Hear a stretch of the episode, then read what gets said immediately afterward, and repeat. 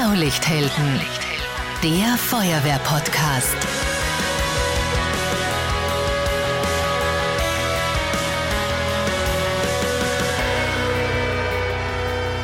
Diese Folge wird gesponsert von Makita Österreich. Servus, hallo und herzlich willkommen beim Feuerwehr-Podcast Blaulichthelden. Heute geht es um Akkutechnologie. Und zu diesem Thema gibt es unzählige Mythen, überall wo Akkus im Einsatz sind, nicht nur bei der Feuerwehr. Sind Akkutools genauso leistungsstark wie kabelgebundene Geräte oder Geräte mit Verbrennungsmotoren?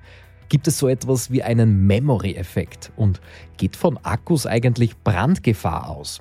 Wir schauen uns die Akkutechnik natürlich ganz speziell für Einsatzkräfte an, besonders für Feuerwehren.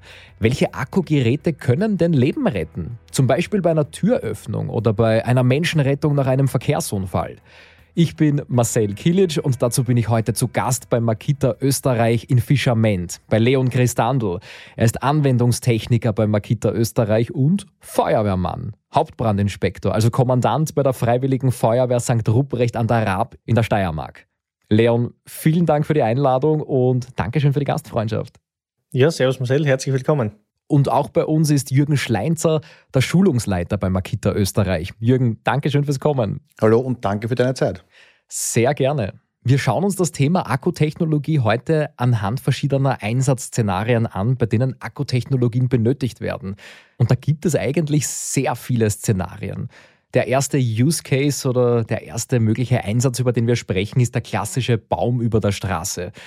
Leon, da ist eine Frage gekommen über Social Media, über Instagram. Da schickt der Lukas von der Freiwilligen Feuerwehr Nöstach die Frage, ist eine Akkukettensäge sinnvoller als eine mit Verbrenner? Was ist da überhaupt der wesentliche Unterschied? Genau, ich möchte da gleich mit der Praxis einsteigen. Ich glaube, wir kennen es alle. Äh, um halb zwei in der Früh geht der Pager. Wir rücken aus ins Rüsthaus, lesen dort schon Baum über der Straße, besetzen unser, unser Löschfahrzeug, unser RLF, was auch immer, fahren zum Einsatzort hin machen das Rollo auf nach der Absicherung, äh, nehmen die Kettensäge aus, äh, versuchen sie anzustarten und gefühlte zehn Minuten später, in der Nacht ist es immer länger, äh, springt sie dann an und wir können den Baum, also in unseren Fällen meistens einen Ast, entfernen, putzen dann zusammen und fahren wieder nach Hause. Und da bietet natürlich eine Akkukettensäge in der heutigen Zeit einfach wesentliche Vorteile, da es in der Bedienung und Handhabung, vor allem in der Wartung, wesentlich einfacher ist und auch sehr einfach eingesetzt werden kann. Du sagst, sie startet dann. Warum startet die leichter, besser oder anders als eine mit Verbrenner? Es ist grundlegend äh, sehr einfach, weil die Schritte sehr einfach zu setzen sind ähm, und da ein bisschen andere Technik einfach hinter den Maschinen ist. Nicht?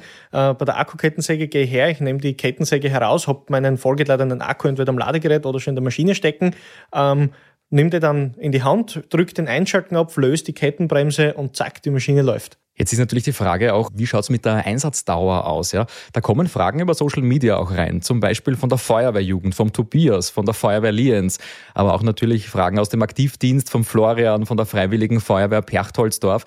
Was ist die maximale Einsatzdauer? Wie lange kann ich so ein Gerät verwenden? Natürlich sind ein Liter Treibstoff, ein Liter Benzin nicht vergleichbar mit einem Akku. Aber man kann es grob so vergleichen, dass mit einem 4 Ampere-Stunden Akku kann man mit der kleinen UC02G 160 Schnitte in 10 mal 10 cm Zedernholz machen. Mhm. Sollte einem das nicht reichen, gibt es auch immer die Möglichkeit, einen 5 Ampere-Stunden Akku in die Säge zu montieren und dann kann man ungefähr 25 Prozent mehr Schnitte machen. Wenn wir uns jetzt anschauen, die nächstgrößere, die UC011G, die gibt es auch mit einem 35 oder 40 cm Schwert. Da kann man 35 Schnitte durch 30 cm Zedernholz machen. Und wenn ihm das nicht reichen sollte, gibt man 8 Ampere-Stunden Akku rein und kann dann bis zu 60 Schnitte in 30 cm äh, Stämmen durchführen. Und sollte das noch immer nicht ausreichen, hat man noch immer die Möglichkeit, hier einen äh, PTC 1500 Akku-Rucksack zu verwenden mit einem 40-Volt-Adapter. Mhm. Und dann kann man bis zu fünfmal mehr Schnitte machen, als man mit einem 8 Ampere-Stunden Akku erreichen könnte. Mhm.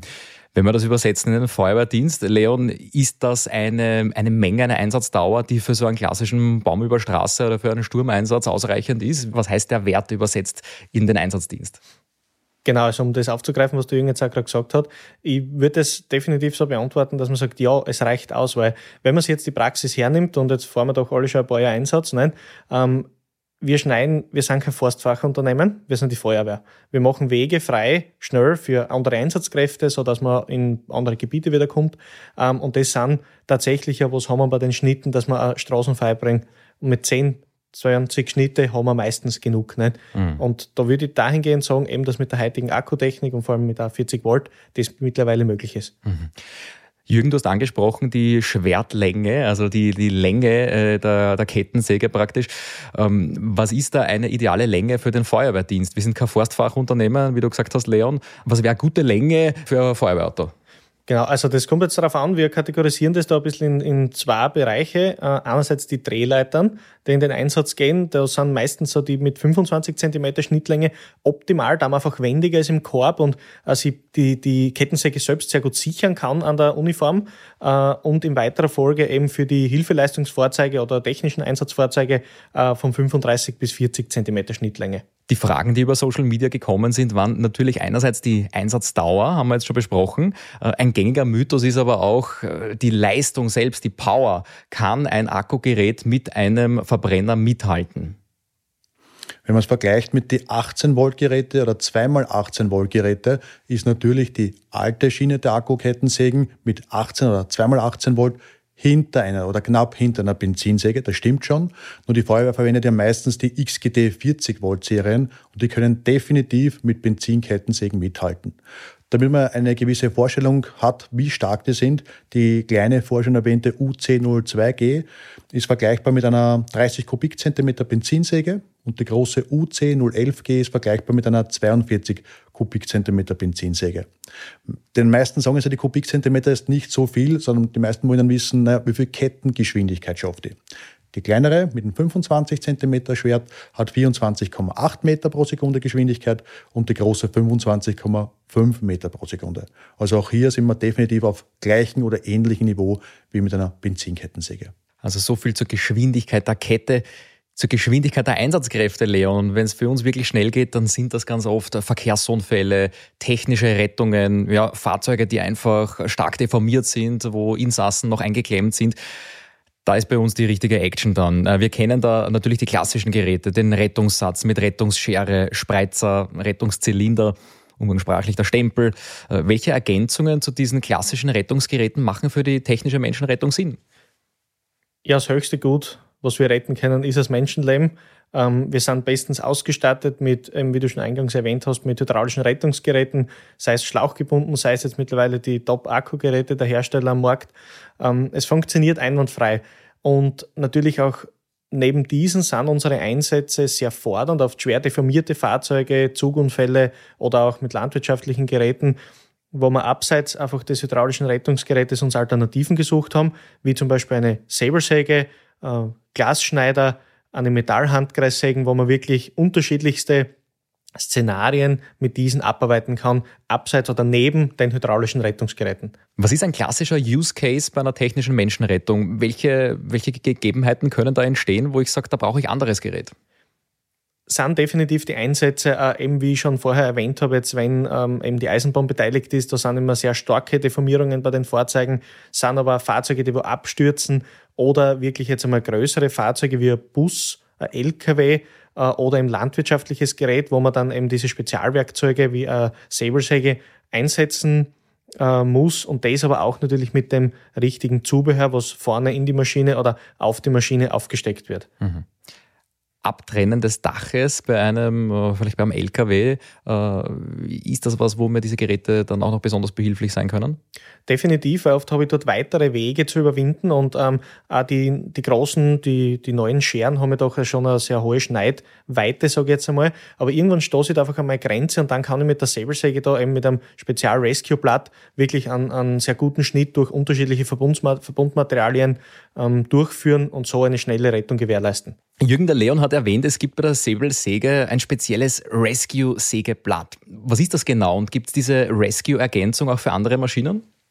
Genau, diese Rescue-Blätter oder Rescue-Trennscheiben gibt es auch für kleine Winkelschleifer, also für die 125 mm Winkelschleifer, auch für die 230 mm Winkelschleifer und jetzt auch neu für die 355 mm Trennschleifer oder auch Power Cutter genannt. Der Vorteil, wie bei der Säbelsäge, ich kann damit jedes Material schneiden. Das heißt, ich komme auch durch bewährten Beton durch, durch Carbon, durch Glas, durch Stahl, durch Alu. Ich habe absolut kein Problem, dass ich immer zwischendurch während dem Einsatz das Blatt tauschen muss. Mhm. Wir stellen Bilder von diesen Tools und Produkten, über die wir da sprechen, dann auch online unter blaulichthelden.at slash Folge minus 56. Und dieses Rescue-Blatt, äh, ich habe das in der Hand, findet ja auch Fotos dann online. Erklär uns, Jürgen, was ist da die Besonderheit? Die Kanten sind porös. Was ist das? Ist das eine Diamantbesetzung oder was ist das genau? Genau, die, die Kanten, also die Oberfläche, die Schnitt, der Schnittbereich selbst ist mit einer Diamantschicht überzogen, damit ich sehr lange Standzeiten habe und gut durchs äh, Material durchschneiden kann, ohne da einen, einen starken Verschleiß zu haben. Äh, die Rescue-Blätter gibt es übrigens auch in der 125 mm Ausführung mit X-Log, mit der X-Log-Aufnahme. Welchen Vorteil habe ich dadurch als Anwender? Ich kann es sehr schnell tauschen und das Werkzeug los. Also ich brauche jetzt da keinen Lochkreis-Stirnschlüssel mehr zum zum Öffnen oder zum Schließen. Die Scheibe kann sich nicht festfressen während dem Betrieb und kann sich auch nicht lösen. so bin ich deutlich schneller, wenn ich während dem Einsatz die Scheibe austauschen möchte, brauche ich nur mehr 20 Prozent der üblichen Zeit, mhm. wenn überhaupt. Wie schnell ist das in Sekunden? also es gibt einige YouTuber und TikToker, die haben sich da gematcht, wer schneller ist. Und wenn man sich die Scheiben nebeneinander hinlegt, ist man unter einer Sekunde. Wirklich wahr? Und das schaffe ich als Laie auch? Mit der nötigen Übung, ja. Ja, okay. Leon, wir haben auch noch ein anderes Szenario, was die technische Menschenrettung angeht, nämlich eine Windschutzscheibe entfernen. Das ist immer ein großes Thema. Ähm, trotz Verbundscheibe entstehen da beim Schneiden Splitter, Glasstaub und ja, durch das, äh, durch das Schneiden wackelt einfach das Fahrzeug dann oft auch mit. Was ist eine zeitgemäße Lösung, um eine Windschutzscheibe zu entfernen? Wie würdest du das heute machen? Ich glaube, das gängige Werkzeug zum Entfernen der Windschutzscheibe kennen äh, wir Feuerwehrleute unter uns sehr gut. Nicht? Wir haben es in der Jugend gelernt, wir haben es im aktiven Dienst und es ist definitiv auch noch immer heuer oder im heutigen Zeitalter ein bewährtes Gerät.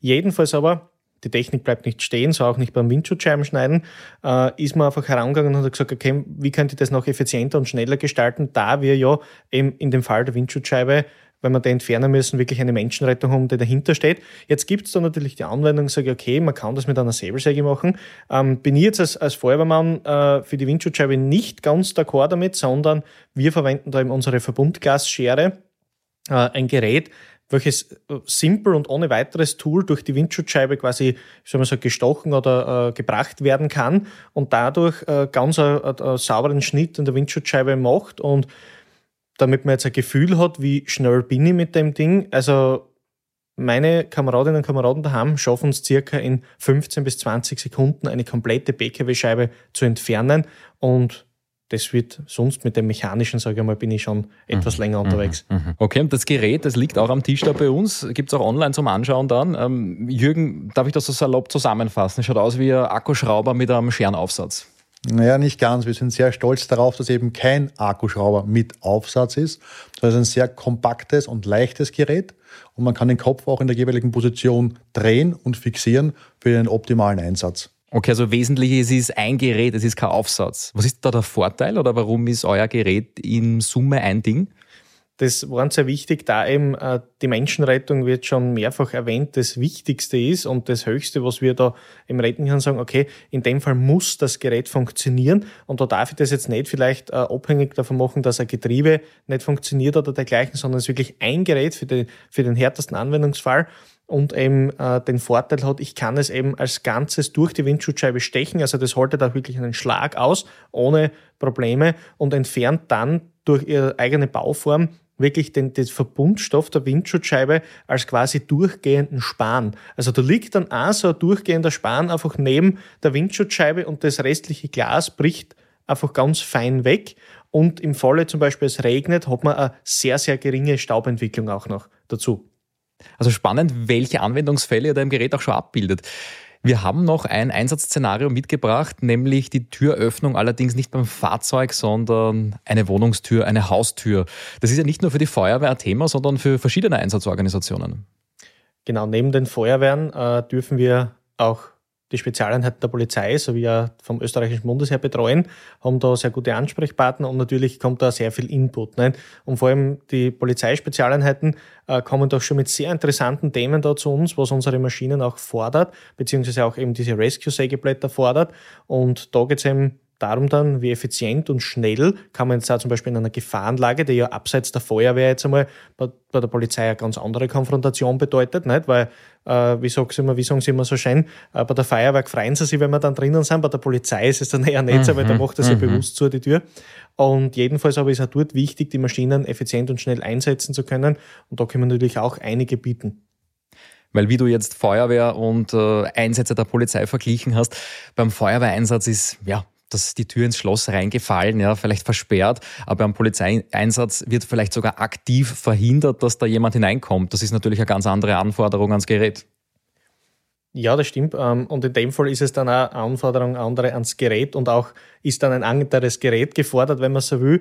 Ähm, Feuerwehr, wir machen die Türen auf mit Geradschleifer und Akkuschrauber, je nachdem mit den diversen Aufsätzen und Tools dafür. Und dann natürlich, wenn wir zu so einem Polizeieinsatz kommen, wo es dann wirklich schnell gehen muss, ähm, kommt dann zum Beispiel ein Powercutter zum Einsatz.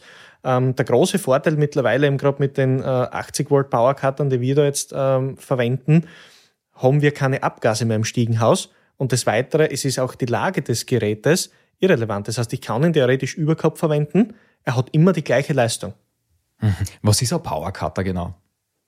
Die Powercutter mit 80 Volt können sehr wohl auch mit den 40 Volt Akkus betrieben werden. Man steckt einfach zwei XGT 40 Volt Akkus in die Maschine hinein und somit hat er 80 Volt Gesamtspannung. Die Leistung ist ungefähr vergleichbar mit einem 67 Kubikzentimeter Benzinmotor und wir sprechen da vergleichsweise ungefähr von 5 PS. Mhm. Auf der Maschine kann man dann auch verwenden die 355er Rescue-Scheiben, wo ich auch problemlos durch eine Holztüre durchkommen würde. Und selbst wenn hinter der Holztüre eine Metallverstrebung ist, eine weitere äh, Metallummantelung, kann ich zuerst durchs Holz durchschneiden und dann auch durch das Metall durchschneiden. Mhm. Mit einer Scheibe, ich muss währenddessen ich durchschneide, nicht die Scheibe wechseln. Mhm. Und ich muss auch nicht im Vorhinein wissen, was hinter dieser Holztür ist. Das ist natürlich auch ein großer Faktor, dass ich ja da nicht hineinschauen kann. Äh, Jürgen, vergleiche uns vielleicht auch noch Akkuschrauber und Geradschleifer. Der Vorteil von einem Geradschleifer, das Modell heißt DGD 800, ist die deutlich höhere Drehzahl. Wir sprechen da beim DGD 800 von einer Höchstdrehzahl von 26.000 Umdrehungen. Und mit dem richtigen Spezialfräser bin ich somit deutlich schneller im Schloss drinnen, habe einen deutlich schnelleren Arbeitsfortschritt.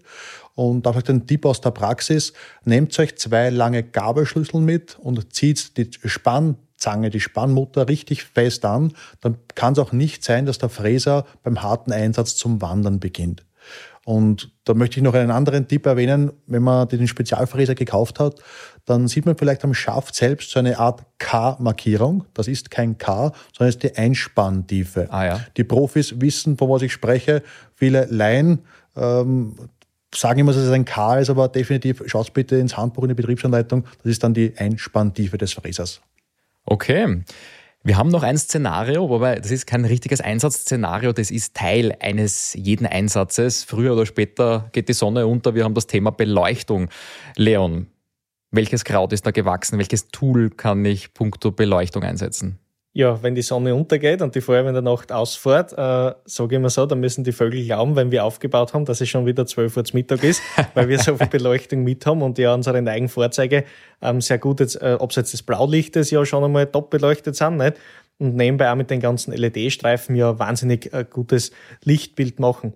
Jetzt hat sich dann in der Praxis gezeigt, dass eben die Zeiten, und da werden wir sicher äh, länger gediente Kameradinnen und Kameraden recht geben, äh, wo ich einmal eine halbe Stunde vor dem Einsatz Ende den 1500 Watt Scheinwerfer habe ausstecken müssen, dass ich dann wieder ins Fahrzeug zurücktun kann, damit ich heimfahren kann. Die Zeiten sind vorbei. Also wer sich da immer erfreut hat, einen warmen Scheinwerfer, der da hatzt quasi nebenbei, muss ich sagen, jetzt haben wir glücklicherweise Beleuchtung, die unabhängig ist durch Akku und die sehr schnell aufgebaut ist, was einerseits äh, sehr schnell Sicherheit bringt, weil Licht ist Sicherheit.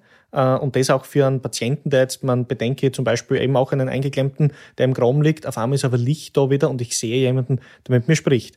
Und das geht schnell durch Akkuscheinwerfer. Ich nehme sie aus dem Fahrzeug, die Akkus sind geladen, ich stelle den Scheinwerfer hin, egal ob es jetzt ein Stativscheinwerfer oder eben ein wirklicher äh, äh, ein ausziehbarer Scheinwerfer ist, der bis über zweieinhalb Meter Licht bietet, ähm, kann da wirklich sofort meine Einsatzstelle ausleuchten. Mhm. Das heißt, ich erspare mir an dieser Stelle, wenn ich ihn nicht für andere Zwecke brauche, den Notstrom, das Notstromaggregat zum Beispiel, es ist schneller aufgebaut, ich brauche weniger Hände, also das sind alles Vorteile dann. Definitiv und vor allem äh, aus meiner Sicht einer der größten Vorteile, unsere Scheinwerfer kann man jedenfalls auch mit Handschuhen bedienen. Das heißt im Feuerwehrdienst BSA sehr wichtig, nicht? die Handschuhe vor allem auch im technischen Einsatz und ich kann hingehen, ein, eine Person äh, kann den Scheinwerfer nehmen, aufbauen, braucht weder Handschuhe ausziehen, sondern ich stelle ihn hin, ziehe ihn aus, schon beim Hingehen habe ich Licht, ich brauche Kabel noch, mich, noch mir ziehen ähm, und habe auch keine Stolper gefahren und habe sofort Licht. Mhm. Wie schaut es da aus mit der Laufzeit, mit der Akkulaufzeit? Ja? Die Laufzeit ist je nach Modell und je nach Stufe zwischen 2 bis 14 Stunden. Und das Gute daran ist, die neuen XGT-Scheinwerfer kann man ja nicht nur mit den 40 Volt XGT-Akkus bedienen und betreiben, sondern auch mit den 18 Volt nicht nur Sorten rein. Das heißt, man kann auch 18 und 40 Volt miteinander kombinieren. Ein Thema, an das ich jetzt als Einsatzkraft auch gleich noch denke, wir arbeiten bei Wind und Wetter. Jetzt steht die Beleuchtung äh, nicht nur bei Sonnenschein, sondern auch wenn es regnet oder schneit. Äh, hat das eine Auswirkung auf das Beleuchtungsmittel? Da braucht man sich keine Sorgen machen bei den Lampen, die haben eine Schutzklasse IP65. Und somit hat man definitiv, auch wenn es regnet, stürmt, schneit, braucht man sich da keine Sorgen machen. Was heißt diese Schutzklasse? Was ist das Besondere an diesem Akku, dass da kein Wasser reinkommt? Ja, die neuen XGT-Lampen haben auch keine, äh, keinen 230 Volt Anschluss und somit kann über diese Gummitülle kein Wasser eintreten. Das ist eben Absicht, ist auch nicht notwendig von der Laufzeit her, wie wir vorher gesagt haben. Man kann eben 18 und 40 Volt Akkus verwenden, somit ist von der Laufzeit her nicht eingeschränkt und ein 230 Volt Anschluss somit nicht zwingend erforderlich. Mhm. Der Leon hat vorhin auch noch erwähnt, äh, Vergleich zu einem konventionellen Beleuchtungsmittel von früher ist, ich kann das einpacken, das wird dann nicht warm. Jetzt sagst du Laufzeit bis zu 14 Stunden. Wenn das Beleuchtungsmittel 14 Stunden läuft, der Akku 14 Stunden Energie abgibt und natürlich, ich habe in der HTL auch gelernt, ja, äh, LED ist ein kaltes Licht. Ist der Akku und das Beleuchtungsmittel dann so kühl, dass ich es gleich einpacken kann? Gibt es da wirklich keine Abkühlzeit? Und dann nicht vergessen, wir sprechen da von 10.000 Lumen an Lichtstärke. Und natürlich entsteht auch eine gewisse Abwärme. Nur deshalb läuft im Inneren nach einer gewissen Laufzeit auch der Ventilator. Das heißt, mhm. im Betrieb wird praktisch schon das Gehäuse und das Leuchtelement heruntergekühlt. Und somit kann man sofort nach dem Einsatz abschalten, reingeben und braucht sich absolut keine Sorgen mehr machen. Okay, Jürgen, jetzt hast du einige Punkte angesprochen, allgemeine Dinge, auf die ich gerne noch eingehen möchte. Vielleicht bevor wir über die klassischen Mythen sprechen, die wir am Anfang angekündigt haben. Du hast erwähnt, es gibt 18 und 40 Volt Akkus. Jetzt wissen wir natürlich, alle, die so Geräte einmal in der Hand haben, es gibt verschiedene Akkutypen. Aber wenn ich schon einen Schulungsleiter da sitzen habe, was ist die Lehrmeinung? Warum braucht es zwei verschiedene Akkus?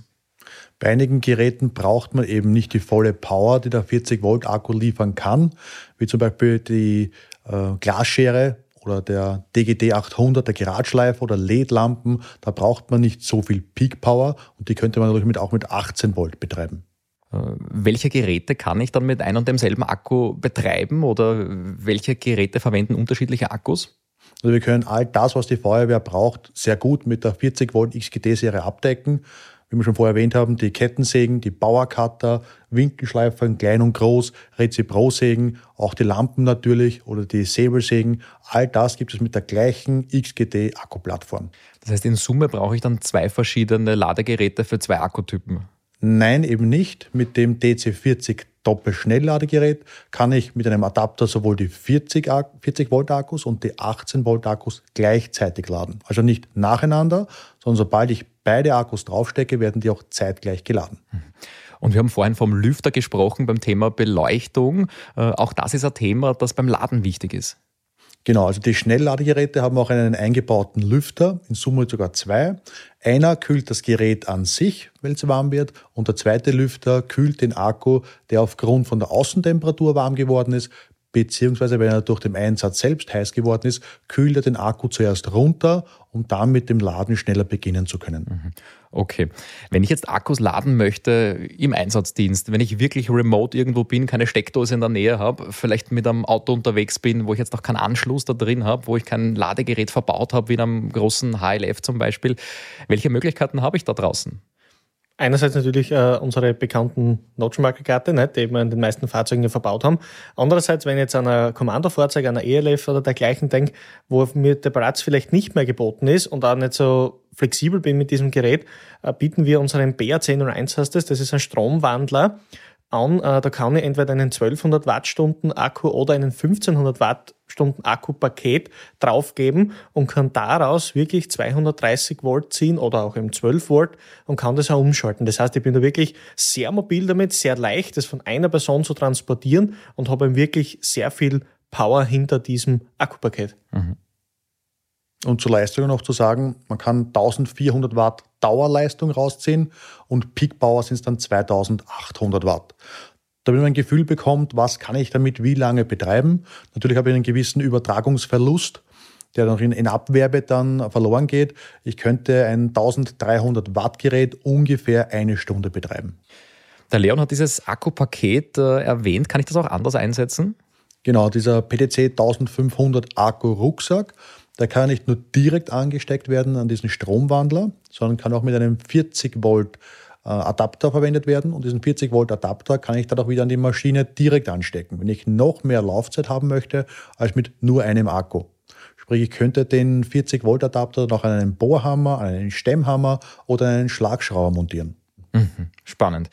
Ähm, Leon, gib uns vielleicht auch noch einen Einblick in Makita als Unternehmen. Woher kommen die Entwicklungen? Äh, wo wird Equipment gegebenenfalls auch wieder repariert? Wie schaut das aus?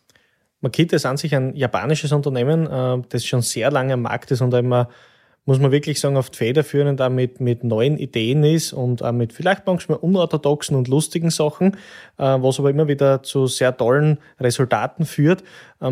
Für mich persönlich ganz wichtig ist, die Feuerwehr ist da, weil wir die Feuerwehr brauchen und selbiges möchten auch wir oder bieten auch wir mit unserem Service, ähm, sei es vor Ort direkt bei den Feuerwehren, durch unsere Anwendungstechniker oder eben, ähm, durch mich auch persönlich nicht? und in weiterer Folge auch durch unsere Werkstätte im Haus, nicht? die die Geräte wirklich bei uns an unserem Firmensitz in der Nähe von Schwächert repariert, da sind Ersatzteile lagernd, wie aber auch äh, eine größere Anzahl oder sehr große Anzahl, muss ich sagen, an Maschinen. Ich nehme jetzt her zum Beispiel, man würde im KHD-Einsatz spontan äh, äh, einige hundert Stück Akkukettensägen brauchen, kommt zu uns, sie sind lagernd. Mhm. Spannend. Also repariert wird dann auch bei euch vor Ort. Also wenn mit dem Gerät einmal irgendwas sein sollte, wird das eingeschickt. Wie schaut das aus? Genau so ist es. Also grundlegend funktioniert es dann über, dem, über seinen eigenen Händler, wo man es gekauft hat. Der schickt es dann zu uns, die Maschine wird repariert und kommt in der Regel äh, nach einer Woche circa wieder retour. Ist man in der Nähe von uns natürlich, kann man auch herkommen. Die Maschine wird direkt vor Ort repariert. Natürlich, wie gesagt, Feuerwehrgerätschaften ist uns bewusst, das muss einsatzfähig sein. Somit wird es auch sehr schnell repariert. Mhm. Also Du bist ja selbst Feuerwehrmann, nicht nur Feuerwehrmann, du bist der Feuerwehrkommandant bei dir in St. Ruprecht an der Raab in der Steiermark. Ist das sozusagen dein Steckenpferd auch? Also betreust du hauptsächlich Feuerwehren da draußen? Glücklicherweise darf ich quasi mein Hobby oder habe ich mein Hobby zum Beruf machen dürfen. Ich darf nicht nur jeden Tag mit unglaublich vielen coolen Werkzeugen arbeiten, sondern darf wirklich eben mein Wissen bei den Feuerwehren einbringen. Uns ist einfach sehr wichtig, dass wir das transportieren, dass wir gemeinsam arbeiten, auch Ideen einbringen, äh, Input, äh, sei es jetzt mal stärkere Akkus brauchen, andere Maschinen brauchen. Wir transportieren das weiter an unsere Entwicklungsabteilung, das wird ernst genommen und ja, diesen Service darf man vor Ort bieten und ich darf es glücklicherweise beruflich machen. Mhm. Da hat sich das Schicksal sehr schön gefügt, ja, berufliche und äh, private Leidenschaft kombiniert. Ja, definitiv, ja. Okay, dann kommen wir noch zu einem spannenden Themenblock jetzt am Schluss. Wir haben am Anfang erwähnt, es gibt einfach unglaublich viele Mythen zum Thema Akkutechnologien. Und das betrifft, ich glaube, jeden, der irgendein Akkugerät zu Hause hat. Also eh, da gibt es wahrscheinlich nicht viele, die das nicht haben. Wahrscheinlich mit Einzug der Handys spricht jetzt jeder über die Lebensdauer von einem Akku und wie soll man am besten handhaben, damit er möglichst lange lebt. Und da haben wir einige Mythen mitgebracht, über die wollen wir sprechen. Jürgen, Erster Mythos. Der Akku darf nicht durchgehend im Ladegerät stecken. Das ist bei der Feuerwehr speziell interessant, weil ein Feuerwehrfahrzeug hängt in der Halle, in der Fahrzeughalle üblicherweise am Strom, wird dann abgesteckt, wenn es ausrückt und nach ein paar Minuten kommt es vielleicht wieder zurück, wird wieder angesteckt. Ja. Das heißt, das könnte ja oder könnte der Laie sagen, da ist schon wieder ein Ladezyklus dahin. Also Mythos, darf der Akku durchgehend im Ladegerät stecken? Starten wir zuerst einmal, der Akku steckt im Ladegerät und das Ladegerät hängt nicht am Netzstrom. Ist absolut kein Problem, denn das Ladegerät entlädt nicht den Akku. Zum nächsten Punkt wird ein Ladezyklus gezählt, wenn er durchgehend oben hängt. Definitiv nicht. Währenddessen, dass der Akku auf dem Ladegerät oben steckt, äh, wird über die BMS, über das Batteriemanagementsystem, die Temperatur, der Ladezustand, auch die Einzelzellen miteinander verglichen. Erkennt nun das Ladegerät, dass der Akku voll ist oder nahezu voll ist, wird nicht immer nur draufgeladen, draufgeladen, draufgeladen, sondern wird nur nachgekühlt, dass die Zellen auf einer angenehmen Temperatur sind, wird aber nicht überladen. Bei den Zellen kommt es natürlich vor, wenn wir da 10 oder 20 Zellen so einen Akkupack drin haben, dass die Zellen äh, unterschiedliche Zellenspannungen haben mit der Zeit. Man spricht von einem Zellendrift. Und dann wird das BMS dafür sorgen, gemeinsam mit dem Ladegerät, dass diese Einzelzellenspannungen angeglichen werden, das heißt ausbalanciert. Somit ist es eher gut, wenn der Akku auf dem Ladegerät oben hängen bleibt und nicht schlecht. Und ein Ladezyklus wird erst dann gezählt, wenn das Ladegerät mehr wie 0,5 Volt in den Akku hineingeladen hat. Somit ist es auch kein Problem, wenn ich beim Ladegerät die Musik ändern möchte, also die Musik, was das äh, Ladegerät spielt, wenn der Akku voll geladen ist, dann stecke ich ja mehrmals den Akku nach kurzer Zeit ins Ladegerät hinein. Auch das erhöht nicht den Ladezyklus. Mhm. Spannend. Wie schaut es aus mit dem Memory-Effekt? Wahrscheinlich ein Wort, bei dem die wenigsten wissen, wovon wir da eigentlich genau reden. Aber es ist einfach ein Mythos. Der Akku hat einen Memory-Effekt. Jürgen. Bei unseren LXD 18 Volt oder auch XGD 40 Volt Lithium-Ionen-Akkus gibt es definitiv keinen Memory-Effekt. Dieser Mythos oder die Aussagen stammen noch aus alter Zeit, wo man vielleicht noch äh, Nickel-Metallhydrid oder Nickel-Cadmium-Akkus hatten und dann hat man oft gehört, ja, man darf den Akku immer nur zwischen 0 bis 100 Prozent äh, benutzen, das heißt immer komplett leer saugen und auf 100 Prozent aufladen. Manche waren wieder anderer Meinung. Wie auch immer, definitiv bei allen 18 Volt und 40 Volt Akkus ist es so, man kann die natürlich auch bei 20 Prozent schon aufladen und auch von bei 80 Prozent schon vom Ladegerät runternehmen. Das ist definitiv nicht schlecht für den Akku, sogar gut für die Lebensdauer. Da möchte ich noch kurz einbauen, das japanische Sprichwort Hara Hachi Bu, was so viel bedeutet wie ist nur 80 Prozent und die wird es gut gehen. Der Mensch und der Akku sind bezüglich ähm, Lebensdauer ähnlich. Das bedeutet, der Akku fühlt sich dann wohl, wenn es auch dem Menschen gut geht, von der Temperatur, also meistens so zwischen 10 bis 30 Grad, fühlt sich der Mensch wohl, der Akku auch. Und so wie es bei uns ist, wenn man ähm, viel gegessen hat und mit vollem Bauch ins Bett geht, fühlt man sich auch nicht wohl. Und beim Akku ist es auch so. Wenn man hungrig zu Bett geht, fühlt man sich auch nicht wohl. Beim Akku ist es ähnlich. Das heißt, seid beruhigt, solange ich den Akku zwischen 20 bis 80 Prozent halte, fühlt er sich am wohlsten und er hat keinen Memory-Effekt. Mhm. Deswegen gibt es auch am Ladegerät die Anzeige, wo nachher beide LEDs leuchten, bei den 18 Volt Ladegeräten und auch bei den 40 Volt Ladegeräten. Das ist nur die Anzeige, wo praktisch der optimale Bereich, also sprich diese 80 Prozent Ladezustand im Akku drinnen sind und dann kann ich ihn schon abstecken und schon verwenden. Ich muss nicht noch die längere Zeit warten, bis er 100 Prozent hat. Okay, Du hast gesprochen von 20 äh, bis 80 Prozent. Kann sich der Akku auch tief entladen? Selbst wenn der User glaubt, der Akku hat 0% drinnen, sprechen wir noch immer von einer Zellenspannung, von einer Einzelzellenspannung von über 3 Volt. Das heißt, ich komme gar nicht in den gefährlichen Bereich, der so unter 2,5 Volt pro Zelle liegt. An was liegt das? An dem vorher schon erwähnten BMS, am Batteriemanagementsystem. Das kommuniziert über einen dritten oder vierten Pin mit der Maschine. Nicht nur wegen der Temperatur oder wegen zu viel äh, Strom, das gezogen wird, sondern auch bei einem bestimmten Spannungslevel wird der Akku einfach abgeschalten. Somit kommt er gar nicht in einen Bereich hinein, in den, äh, in den Tiefentladungsbereich hinein, wo es gefährlich für die Zelle werden könnte. Apropos abschalten, Jürgen, da gibt es auch noch einen Mythos, der lautet, Akkugeräte schalten während des Arbeitens oft verfrüht ab. Was ist da dran? Ja, diese Aussage kennen wir insbesondere bei Kettensägen oder bei der CS002 Metallhandkreissäge oder auch bei Winkelschleifern. Das liegt daran, bei ruckartigen Arbeiten schützt die Maschine nicht nur sich selbst, sondern auch den Anwender. Bedeutet, wenn ich mit einem Winkelschleifer ein Rohr durchdrehen möchte und das Rohr zwickt sich beim Durchschneiden, dann erkennt die Maschine einen möglichen Kickback und schaltet somit ab. Das liegt nicht daran, dass der Akku die Maschine wenig Leistung hat, sondern dass die Maschine einfach diesen Kickback erkennen würde und somit abschaltet, bevor es zu einer Verletzung kommt. Gut zu wissen. Spannender Input. Äh, wir haben noch ein paar Mythen. Zum Beispiel, wenn der Akku warm ist, dann kann er nicht laden. Oder wenn er warm ist, dann sollte man ihn nicht laden. Stimmt das? Die neue Zellentechnologie, die wir insbesondere beim BL4040F drin haben, genannt Tabless. Diese Zellen sind herausragend im Bereich äh, Temperaturverlauf. Das heißt, auch wenn ich die extrem hart einsetze mit einer Kettensäge oder mit einem Winkelschleifer, haben die kaum eine Temperaturerhöhung. Somit kann ich wirklich die Maschine durchgehend einsetzen und nach dem Einsatz direkt ins Ladegerät draufstecken und in den meisten Fällen beginnt das Ladegerät auch sofort zum Laden. Wenn er nicht sofort zum Laden beginnt, springt eben dann der zweite Lüfter im Ladegerät an und kühlt den Akku zunächst herunter unter ungefähr 45, 44 Grad und beginnt dann erst mit dem Laden. Mhm. Noch einmal im Detail nachgefragt, die Conny von der Freiwilligen Feuerwehr Hagenbrunn möchte wissen, wie viel Hitze hält ein Akku aus? Kann man das beziffern? Ich habe schon sehr viele Tests durchgeführt und bei einer Zellentemperatur von 85 bis 86 Grad interner Zellentemperatur funktionieren die Akkus noch und man braucht keine Sorgen haben, dass ich dann einen Thermal Runaway habe oder dass der Akku explodiert oder Feuer fängt, denn ich habe genügend Schutzmechanismen drin, dass ab einer gewissen Temperatur der Akku sich selbst ausschaltet oder deaktiviert, nicht mehr funktioniert, beziehungsweise hat die Zelle selbst auch noch einen Schutzfaktor. Man kann es primitiv vergleichen mit so einem Sicherheits- oder Überdruckventil. Wenn äh, der Druck oder die, die Temperatur in der Zelle zu hoch wird, macht dieses Ventil einfach auf und es kommt eben nicht zu einem Thermal Runaway. Mhm.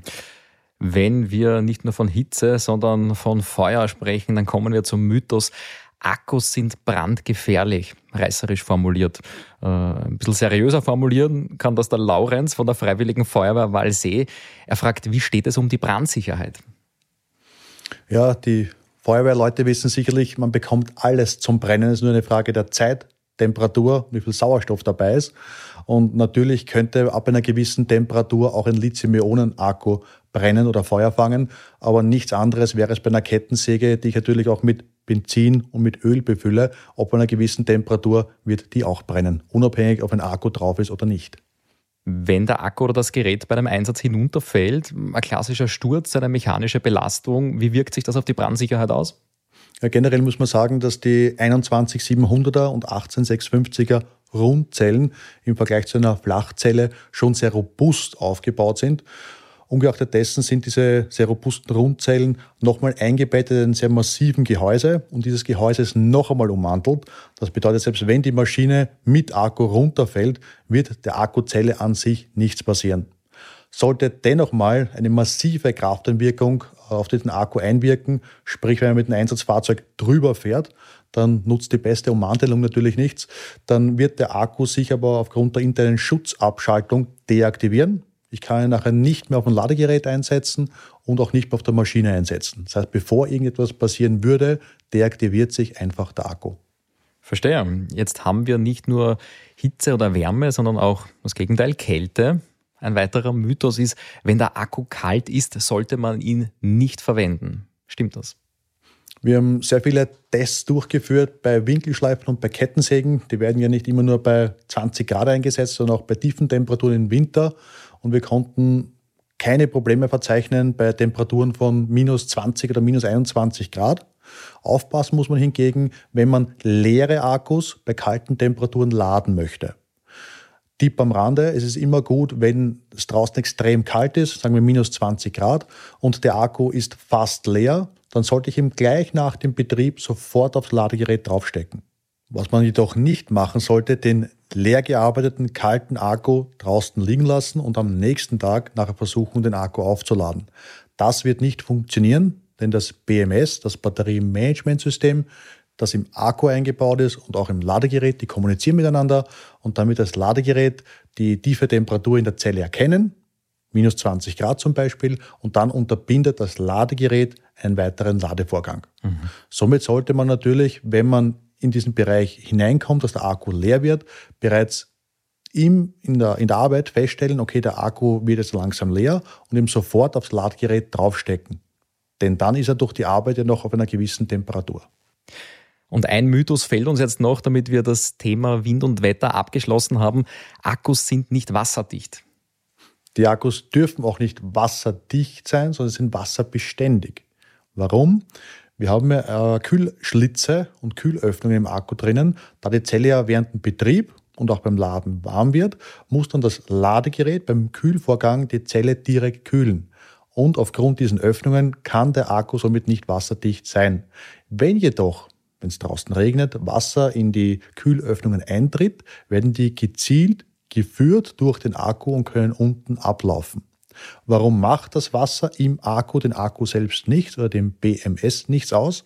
Da das BMS ja versiegelt ist mit einer Schutzschicht, kann das Wasser eben vorbeilaufen und die Komponenten und Bauteile am BMS tragen davon keinen Schaden. Okay. Leon, einen Mythos noch, den möchte ich mit dir besprechen. Makita-Akkus können nur mit Makita-Maschinen verwendet werden. Ja, das stimmt glücklicherweise nicht. Vor allem im Feuerwehrsegment ist mir das ganz wichtig. Äh, die vor allem 40 Volt XGD-Akkus können auch auf Druckbelüftern eingesetzt werden, also in unterschiedlichen Größen. In drei unterschiedlichen Größen gibt es den. Ähm, und die liefern natürlich auch die nötige Luftfördermenge, die wir brauchen, gemäß der Zulassung. Und diese Power für diese Leistung liefern eben die 40 Volt Akkus. Mhm, okay. Wir haben vorhin, weil du sagst Power, auch viel gesprochen über den Vergleich äh, Geräte mit Verbrennungsmotor und Akkubetrieb. Jürgen, was wir nicht besprochen haben, ist der Vergleich kabelgebundene Geräte mit Akkugeräten. Wie steht es da um die Power? Oder als Mythos formuliert, akkubetriebene Geräte sind schwächer. Schauen wir uns einen direkten Vergleich an, die kabelgebundenen Winkelschleifer mit 125 mm im Vergleich zum Beispiel zu unserem GA050. Da können wir sagen, wir haben 11.000 Umdrehungen Leerlaufdrehzahl und eine Leistung, die zwischen 2100 bis 2300 Watt liegt je nach Akku. Und von daher sind wir definitiv auf gleichem Niveau wie ein kabelgebundenes Gerät. Spannend. Haben wir einige Mythen durch, viel Neues gelernt. Leon Christandl und Jürgen Schleinzer, vielen, vielen Dank für die Einblicke in die Welt der Akkutechnologien bei der Feuerwehr. Dankeschön. Ja, vielen Dank auch meinerseits. Vielen Dank. Ja, vielen Dank auch an euch fürs Dabeisein. Wenn ihr jemanden kennt, der oder die sich mit Akkutechnologie noch besser auskennen sollte, dann teilt die Folge sehr gerne. Das geht ganz einfach über das Teilen-Icon in der App auf Spotify und in allen Podcast-Apps. Dann könnt ihr den Link ganz einfach über Social Media oder zum Beispiel über WhatsApp verschicken.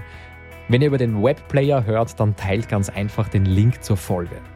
Die nächste Episode hier im Feuerwehr-Podcast Blaulichthelden, die gibt es schon in zwei Wochen. In der Zwischenzeit könnt ihr natürlich gerne eine der anderen mittlerweile 55 Folgen hören. Bis dahin, ciao, Servus und gut wer.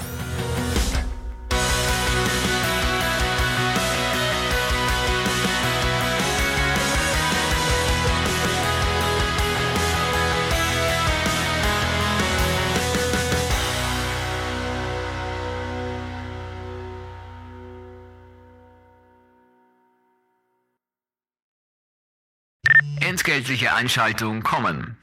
Wir sind mitten in der Feuerwehrfestsaison und das ist logistisch immer eine Herausforderung. Die Fahrzeughalle wird zum Gastronomiebetrieb umgebaut, also statt Schlauchregal und Tanklöschfahrzeug stehen dort Griller und Geschirrmobil. Und auch Nachhaltigkeit wird immer wichtiger. Dabei bleibt die Feuerwehr immer noch eine einsatzbereite Einsatzorganisation. Damit das alles gut gelingt, bieten die niederösterreichischen Umweltverbände große Unterstützung mit den sauberhaften Festen. Das ist eine Art Zertifizierung für umweltbewusstes Feiern. Seit dem Start der Initiative sind 7726 sauberhafte Feste gefeiert worden. Dabei sind mehr als 21 Millionen Plastikbecher eingespart worden. Die regionalen Abfallverbände unterstützen eure Feuerwehrfeste direkt, zum Beispiel mit Schürzen, Tabletts, Mehrwegbechern und Kuchenboxen. Wenn ihr euer Feuerwehrfest zum sauberhaften Fest macht, dann bekommt ihr in vielen Regionen sogar Leihgeschirrmobile und Geschirrspüler zur Verfügung gestellt.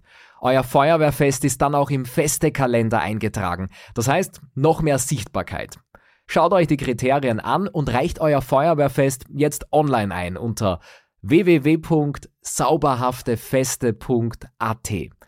Zeigen wir, dass wir auch sauberhaft feiern können. Viel Spaß und viel Erfolg bei eurem Feuerwehrfest 2024. Ende.